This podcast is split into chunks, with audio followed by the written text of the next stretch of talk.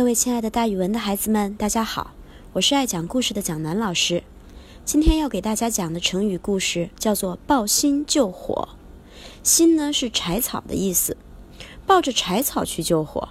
有的同学就会奇怪了，这是什么救火方法？把柴草扔到火里，火不是会越烧越旺吗？所以很显然，这个成语说的是用错误的方法去消除灾祸，结果使灾祸反而扩大了。这个故事呀，发生在战国末年。那个时候，秦国采取远交近攻的政策。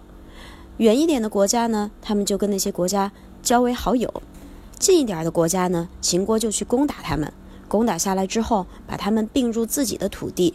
于是啊，秦国扩大自己的领土，越来越大，越来越大。其中有一个离秦国远一点的国家叫魏国。秦国曾经三次进攻魏国，占领了魏国许多的土地。魏国的军民伤亡也非常惨重。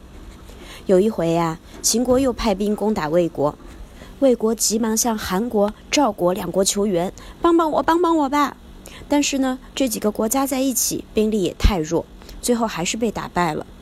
打败了怎么办呢？不能让人家一打再打呀。所以，一般战败国都会求和。但是如何去求和呢？这个时候，秦国分了两派。一派人提议把南阳割让给秦国，这样我给了你地，你就不要再攻打我了。另外一派是战略家苏代，苏代持反对意见，他说秦国就是想并吞魏国，我们把自己的一部分割让给他是没有办法满足他的野心的，反而还会刺激他想并吞魏国的欲望，就像抱着柴去救火，柴烧不完，火是不会灭的，最后他一定会并吞了整个魏国才会停下来。可是当时的魏王求和心切，他没有听苏代的劝阻，还是把南阳割让给了秦国求和。结果大家猜最后怎么样？